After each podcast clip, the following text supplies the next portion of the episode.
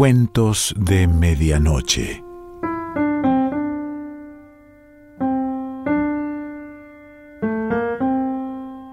El cuento de hoy se titula Cartas huérfanas y pertenece a Luis Sáez.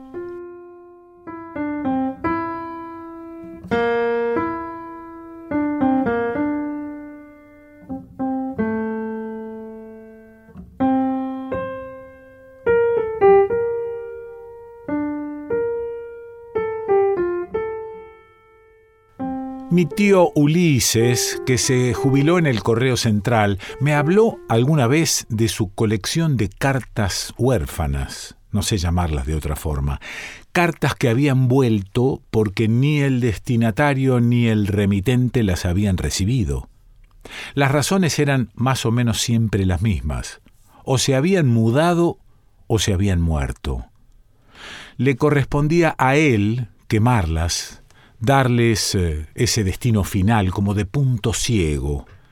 Entonces elegía entre las más viejas, de a tres o cuatro, y se las iba llevando sin que nadie se diera cuenta. Dejaba algunas en los canastos como una especie de señuelo, para que su inocente latrocinio, pero latrocinio al fin, no quedara en evidencia, y una vez en su casa las abría y leía con pasión y voracidad. Después, ventilaba el contenido de las cartas por todas partes, desde la sobremesa familiar hasta los amigos del bodegón de la esquina o del buffet del club. Casi que se sentía orgulloso de aquello que consideraba su hazaña. Una vez discutió con un gallego en una mesa de truco y el gallego le juró que lo iba a denunciar y que lo iba a hacer meter preso por lo que hacía con las cartas. Mi tío le dijo, no tenés pruebas, es tu palabra contra la mía, y siguió jugando como si nada. Pero estuvo meses tomando pastillas para dormir, y cuando lograba conciliar el sueño tenía unas pesadillas espantosas, terribles. Lo veía al gallego del club tirándole el mazo de cartas en la cara o señalándolo desde un patrullero. Llegó a soñarlo al gallego como nuevo comisario del barrio. Una vez en un campeonato de truco por parejas en el club se cruzaron en la semifinal. Por las dudas, mi tío se dejó ganar para no enfrentarse con el gallego y su compañero de pareja, el doctor Méndez Marengo, que era un tipo muy apacible. Se enojó tanto con él que jamás volvieron a jugar juntos. Desde ese momento mi tío Ulises se empezó a alejar del club. La sola posibilidad de que el gallego cumpliera con su amenaza le resultaba insufrible. Verse preso, humillado ante su familia y ante el mundo, prefirió tomar distancia. Tal vez así el gallego se olvidaría de él y sobre todo de la venganza pendiente. Hasta vinieron a buscarlo para algún campeonato interclubes, porque era muy bueno jugando al truco. Pero no hubo forma de convencerlo. El fantasma del gallego denunciador pudo más. Lo que nunca pudo hacer el tío fue dejar de traerse las cartas. Eso jamás. Era más fuerte que él. A veces le leía algún párrafo a su mujer, mi tía Emilia, que siempre le terminaba diciendo lo mismo, Ulises, te estás por jubilar, mirá si te agarran. Después se daba vuelta y se dormía. El tío aprovechaba el silencio de la noche y seguía leyendo, a veces hasta entrada la madrugada. Llegó a jurar que había reunido unas diez mil cartas, clasificadas prolijamente por orden alfabético y por fecha, pero nadie le creía. Mientras tanto, y a medida que se acercaba la fecha de la jubilación, el tío se fue haciendo habitué de una extraña afición. Los fines de semana visitaba las direcciones de los remitentes como quien juega a investigar crímenes que nadie cometió. Al principio buscaba el número y anotaba las características de la casa, frente color tal, ladrillo a la vista, pasillo al fondo, casa de altos, etc. Después arrancaba la hoja del blog y la guardaba en el sobre de la carta respectiva, como una tarea de inteligencia, infructuosa, incluso banal, porque lo más probable era que los remitentes de las cartas ya no vivieran ahí, o que en muchos casos ya no pertenecieran a este mundo. De otro modo, las cartas nunca hubieran vuelto al correo, hasta que un buen o mal día no tuvo mejor idea que salir de dudas, es decir, empezó a relevar datos concretos de los remitentes, preguntando a vecinos y bolicheros de cada barrio, siempre valiéndose de estrategias que él consideraba más o menos seguras y que durante un tiempo le dieron resultado. Por ejemplo, esperaba a que el boliche quedara vacío, entraba, compraba alguna pavada o averiguaba algún precio y entonces preguntaba por la persona en cuestión, o por la familia, si seguían viviendo en el barrio o dónde se habían mudado, cosas así. Y cuando el bolichero le preguntaba si los conocía, él, aprovechando la información relevada de las propias cartas, inventaba amistades improbables o parentescos lejanos con amigos de amigos. Puestos a imaginar los tipos como mi tío no tienen límite y eso precisamente su audacia, pero sobre todo su falta de sensatez, lo pusieron alguna vez al borde mismo de la catástrofe. Todo empezó una mañana de lunes. Por alguna razón el tío elegía los lunes para sus rondas. Le faltaba menos de un mes para jubilarse. Llevaba días prometiéndose visitar la casa de una mujer que había perdido a su marido en una inundación al norte de Italia. Había viajado, el supuesto finado, para visitar a unos parientes. Después se supo que entre los parientes había una prima con la que el hombre había mantenido de muy jovencito una intensa y fogosa relación y que se había pasado, la supuesta prima, el resto de su vida esperándolo. Pero eso ya es parte de otra historia. Lo que le llamaba la atención era que la mujer le seguía escribiendo, a pesar de que el pueblo y la parentela, toda, toda la parentela, habían sido arrasados por las aguas. Mi tío imaginaba esas mismas cartas, leídas por algún empleado curioso como él, en el correo italiano, dudando entre mandarla de nuevo a Buenos Aires o al fuego de la hoguera. Imaginaba las idas y vueltas de la carta, de Buenos Aires a Italia, de Italia al Correo Central de Buenos Aires, del Correo Central de Buenos Aires al domicilio del remitente y del domicilio del remitente nuevamente al Correo Central donde invariablemente terminaba en manos de mi tío. A veces las imaginaba cruzando el mar o en el vagón de encomiendas de un tren. Le gustaba jugar a reconstruir los detalles de la carta, del objeto carta, atada con un hilo sisal a otras cartas, o en un compartimiento para ella sola. Hasta podía reconstruir el traqueteo del tren y los diálogos de los empleados que viajaban en el vagón. Tenía con sus cartas una relación personal, casi de afecto, una relación, digámoslo de una vez, obsesiva, del tipo objeto devora a sujeto, hasta que ocurrió lo que ocurrió. Y debo admitir que su berretín con las cartas se había vuelto una ocupación de riesgo. Esa mañana viajó en el Sarmiento hasta la estación Floresta, caminó por la calle Bahía Blanca hasta el cruce con Luis Viale y buscó el número 1520. Le costó encontrarlo porque lo habían escrito directamente sobre la pared descascarada, de manera que la pintura estaba borrosa e incompleta. Por las dudas, para confirmar el número y conseguir más información, decidió recurrir a su vieja estrategia, consistente en interrogar con tacto y delicadeza a algún bolichero vecino. En la esquina encontró una carnicería, atendida por un hombre que desde la calle a través de la vidriera, solitario, manejaba los cuchillos con destreza. Miró en todas direcciones y entró.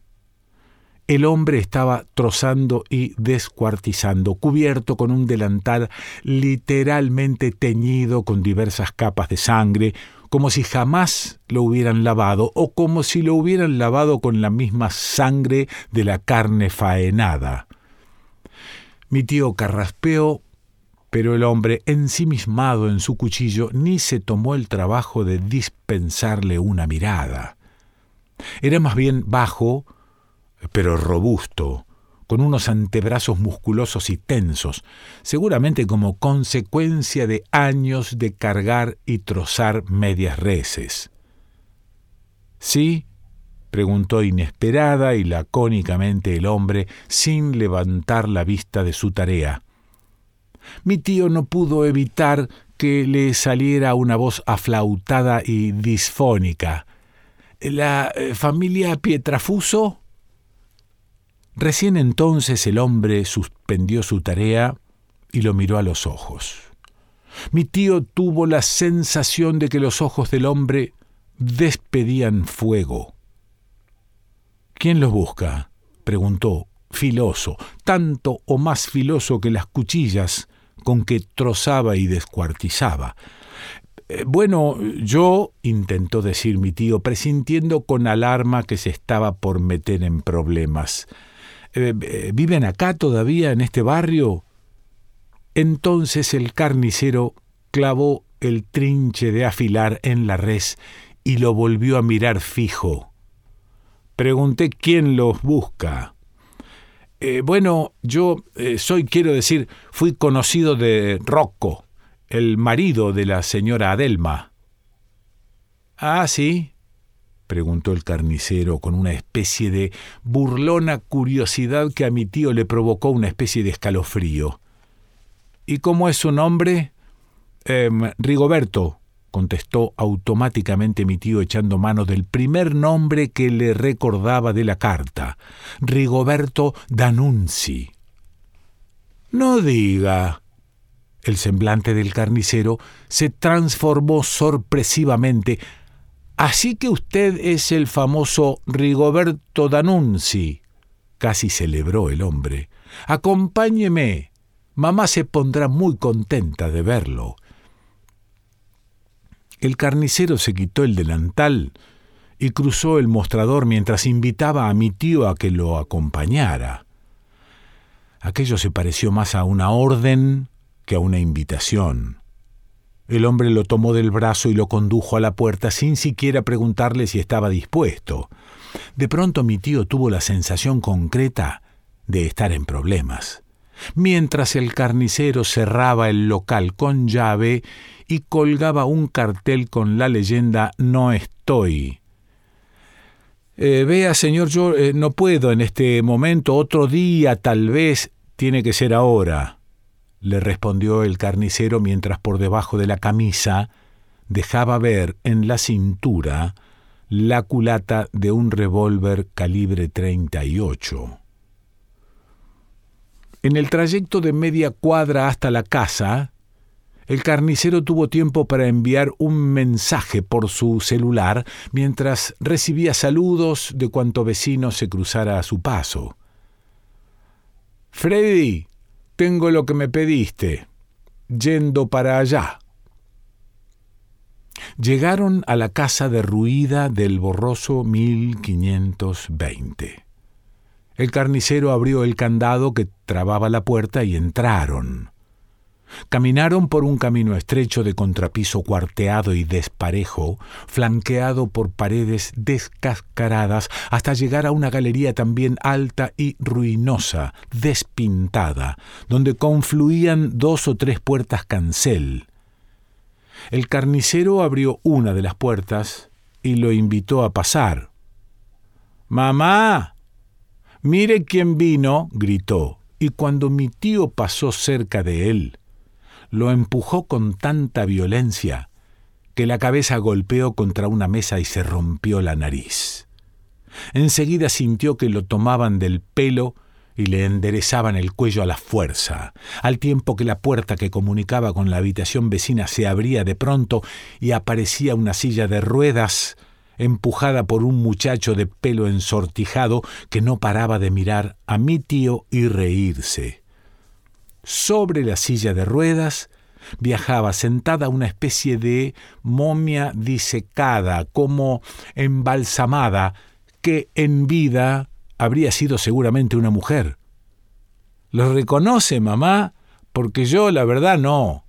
Se hace pasar por el roco. Nada menos que por el roco. Eh, no, no, no, yo no dije eso. Yo dije que... Pero en ese momento, el otro personaje, el sonriente, despuntó una sevillana y la colocó de punta en el cuello de mi tío Ulises. Vos te callás, le dijo y el tío, obediente y aterrado, se calló. Pero a nosotros no nos engañan más, ¿cierto, mamá? A los pietrafuso no los empaquetan más y sobre todo, mamá, mamita, y en ese momento apoyó el arma en la cabeza del tío. Con los pietrafuso no se juega. Escúcheme, señor, yo, vos, lo interrumpió el carnicero, me vas a decir ahora mismo ¿Quién carajo te manda? ¿Me escuchás? ¿O te vas a arrepentir de haber nacido? Es que a mí, casi gimió, a mí no me manda nadie, yo vine por las mías. El carnicero y el sonriente se miraron entre sí. ¿Cómo que venís por las tuyas? Sí, yo trabajo en el correo, en la sección cartas perdidas. ¿Y entonces? preguntó el carnicero, ahora picado por la curiosidad. Pero el tío Ulises no pudo aguantar más el llanto. Limpiándose los mocos y la sangre de la nariz con el antebrazo, extendió la carta al carnicero con la mano libre. El carnicero leyó y alzó la vista hacia el tío, mientras extendía la carta al sonriente. Miradas y conversación en italiano entre el carnicero y el sonriente incluyeron en la conversación a la momia madre. Luego un silencio. El carnicero miró al piso y sacudió la cabeza como negándose a algo. ¿De dónde sacaste esto? Ya lo dije. Trabajo en el correo. Claro, en el correo, repitió el carnicero mientras se levantaba para caminar alrededor de la mesa. ¿Y cuánto hace que trabajas en el correo, che? Y fueron las últimas palabras que alcanzó a escuchar antes de recibir el golpe. Ni siquiera le dieron tiempo de responder. Lo primero que percibió al despertar fue algo así como el mundo al revés ganado por un dolor de cabeza insostenible. Cuando trató de moverse, descubrió que estaba atado de pies y manos, colgando cabeza abajo de un viejo árbol que crujía con el viento o, o cada vez que intentaba moverse. Estaba solo, a su alrededor no se oía ningún sonido, solo veía árboles y pasto, pero al revés. Entendió con horror que lo habían abandonado en medio del campo, librado a su suerte o desgracia. También pensó en su familia, en las cartas, en la idiotez de creer que nos está permitido todo solo porque nosotros lo disponemos. De pronto sintió cierta tirantez en algunas zonas del cuerpo. Trató de mirarse, levantó la cabeza hasta donde pudo y descubrió, sorprendido, que estaba desnudo y que sobre su desnudez lo habían emplumado. La tirantez se debía a la brea con que habían untado su cuerpo para luego pegarle las plumas. Estuvo así, lo supo después, casi tres días, hasta que una mañana despertó con el sonido de las sirenas y a lo lejos divisó el carro de los bomberos y la ambulancia y hasta un patrullero. Cuando consiguieron desatarlo del árbol, sintió que el cuerpo crujía y tuvo miedo de quebrarse como un pedazo de madera vieja. Se sintió frágil, poca cosa, un pedazo de basura condenada al olvido y a la furia del universo. Enseguida se desmayó. Cuando le dieron el alta en el hospital y volvió a su casa, lo recibieron como si nada hubiera pasado. Simplemente había que seguir adelante. Entonces me mandó llamar y me contó esta historia. Naturalmente le pregunté si estaba dispuesto a denunciar lo que le habían hecho, pero él no me contestó nada. Prefirió cambiar de tema preguntarme por mis cosas y finalmente anunciarme el verdadero motivo por el que me había convocado. Sos como el hijo que no tuvimos, me dijo. Por eso creo que sos la persona ideal para recibir mi legado. ¿Su legado, tío? pregunté, y no me animé a seguir adelante. Entonces, apoyándose en mi brazo y ayudándose con el trípode, me pidió que lo acompañara. Fuimos a la piecita del fondo. Abrió la puerta y de pronto tuve ante mí la más fabulosa colección de cartas huérfanas de que se tenga memoria. Alguien tiene que hacerse cargo de esto o se perderá para siempre los dolores y alegrías y sueños y pasiones más bajas que atesoran esas cartas necesitan ser leídos por alguien y clasificados y difundidos para que las nuevas generaciones aprendan de dónde vienen. Pero yo no lo escuchaba. Estaba como fascinado por las cartas que este hombre a lo largo de cuarenta años de servicio en el correo, se había tomado el trabajo, incluso el riesgo, de sustraer, leer, clasificar con una paciencia por lo menos destacable, acaso digna de mejor causa. ¿Y? consultó ansioso. ¿Te interesa? Le voy a contestar con otra pregunta. De lo que me responda depende mi decisión. ¿Estamos de acuerdo? Claro, ¿por qué no? respondió el tío, intrigado, alzándose vagamente de hombros. Entonces le volví a preguntar por qué no había denunciado lo que le habían hecho.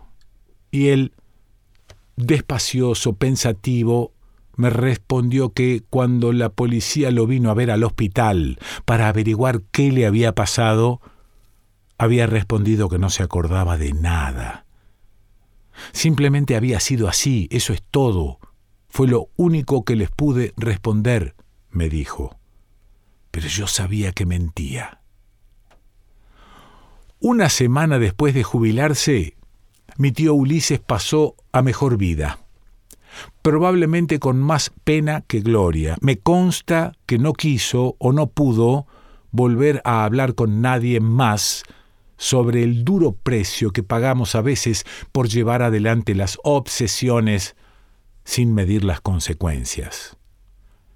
En el velorio había ex compañeros del correo y del club, incluido el gallego que alguna vez le había quitado el sueño con sus amenazas. En algún momento cometí el error de preguntarle a mi tía Emilia por las cartas. ¿Por qué lo hice? Alentando qué secreta ilusión de mantener viva qué esperanza inútil? Ni me las menciones, me contestó. No veía la hora de verlas arder. Todo llega.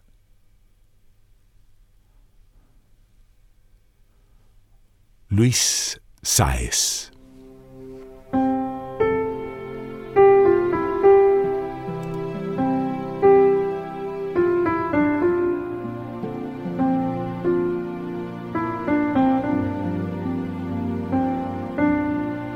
Cuentos de Medianoche.